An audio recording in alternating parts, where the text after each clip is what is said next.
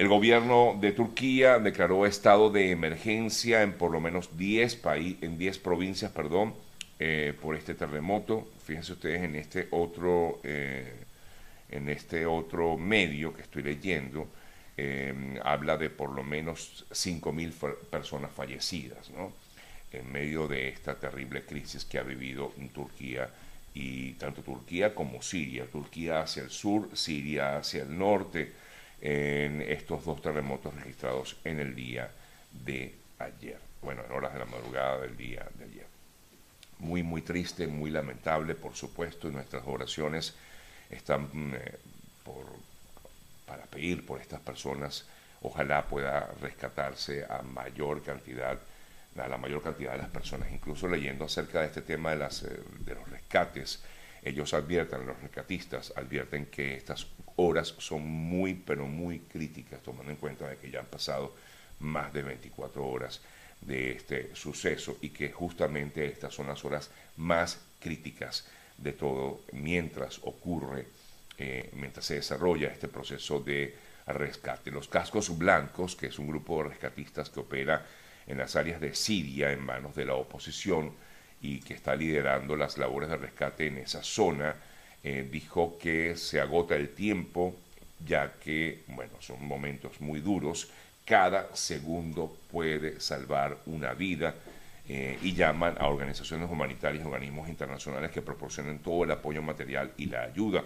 no solamente a Siria, a Turquía, también a otras zonas eh, muy cercanas que se encuentran a estas dos naciones y que también vieron los efectos de estos terremotos, como por ejemplo en el Líbano también se sintió con fuerza este, estos terremotos, porque fueron dos, recuerden, dos terremotos fuertes, uno de 7.8 y otro de 7.6. Eh, bueno, primero el de 7.6 y luego vino el de 7.8. Esto fue lo que originó y como ya comentaba, lo que ha hecho que estos eh, temblores hayan sido muy letales para las personas que allí viven. Bien, en otras importantes informaciones destacadas en el día de ayer, lo esperábamos, lo comentábamos ayer aquí en el programa, en, nuestro programa en la mañana, decíamos que un tribunal de Argentina estaba por tomar una decisión trascendental en ese país en relación con el caso del jovencito eh, Fernando Báez Sosa, quien eh, a los 18 años de edad fue mm, eh, fue golpeado hasta morir en enero del año 2020. Y ayer justamente eh, se dio a conocer esta sentencia eh, y se determinó que de los ocho detenidos, de los ocho acusados, eh, cinco de ellos les, se les dictó la sentencia de cadena perpetua a Máximo Thompson, Matías Benicelli, Enzo con Meli, Ciro Pertosi y Luciano Pertosi. Mientras que a los otros eh, tres eh, jóvenes, estos chicos no pasan de 22, 23 años, eh, fueron condenados a 15 años de prisión. Y estamos hablando de que esto ocurrió hace tres años, por lo tanto, en, sumo, en, el momento en que ocurrió el hecho, tendrían 17, 18 años aproximadamente, algunos, otros un poquito mayores. Los imputados escucharon el pie, de pie el veredicto eh, y, por cierto, que en medio de la, del anuncio de la, de la, sentencia, uno de ellos se desvaneció, se desmayó. Eh, por cierto, que el abogado que eh, está defendiendo a la familia del joven asesinado, Fernando Burlando, dijo que justamente así como se desmayó ese joven, desmayado golpearon a Fernando Báez Sosa hasta que le dieron la muerte. Muy lamentable este, este caso y leía que, entre otras cosas, eh, se toman estas decisiones, digamos, de cadena perpetua, ya que en, Argentina no existe la pena de muerte, pero cadena perpetua porque hay que darle un ejemplo a la juventud, era parte de lo que decía el juzgado a la hora de tomar su decisión, porque la juventud, justamente lo que ocurrió en ese hecho en particular es que por una pequeña discusión se originó todo este asunto que terminó con la muerte de este jovencito, lo esperaron a las afueras del lugar donde se encontraban, el lugar nocturno, que era un boliche, una especie de discoteca. Discutieron dentro del lugar, luego cuando salieron lo esperaron, le cayeron a golpes y bueno, además que todo lo que eso originó, una especie de, acoso pues que recibió este jovencito y que lamentablemente concluyó con su muerte y devastó pues a toda una familia. Y digamos lo que lo peor de todo es que devastó todo un país, ¿no? Porque estos chicos, después de que hicieron lo que hicieron, ellos siguieron su vida como si nada, como que quien se murió fue, no sé, ni siquiera un animal, ¿no? Yo creo que fue muy, bueno, muy doloroso, definitivamente, muy doloroso, muy, muy triste este caso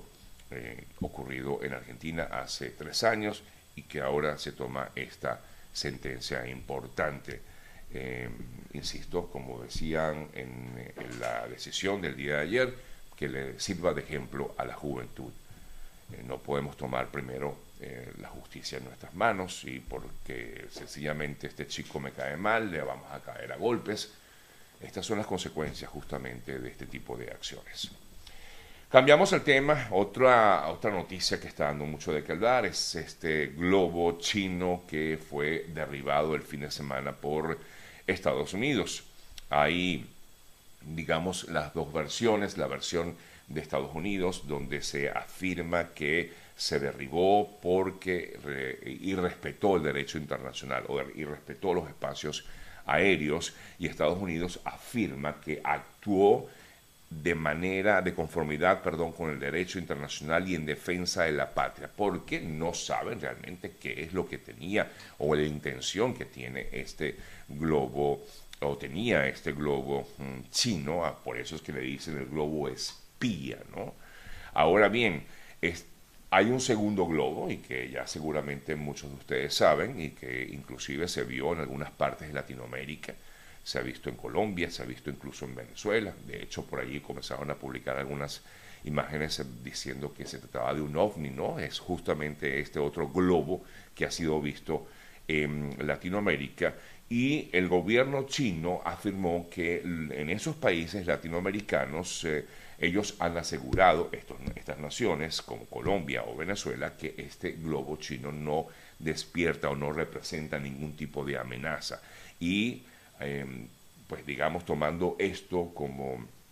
eh, como base, es que reclaman que por qué Estados Unidos actuó de la manera en que actuó. Y bueno, nosotros igualmente más adelante en el transcurso del programa vamos a conversar con nuestro colega Vladimir Kislinger un poco acerca de este tema. Más adelante, en unos minuticos, voy a conversar con Vladimir sobre este tema y otros que tienen que ver con todo esto. Pero Pekín afirma que defenderá todos sus derechos e intereses luego de lo que fue el derribo el derribamiento de este globo en Estados Unidos. El portavoz del Consejo de Seguridad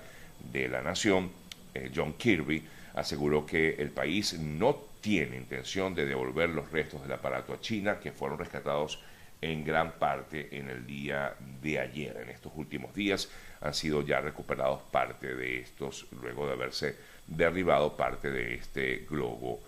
Em, ya han sido recuperados y están en proceso de investigación.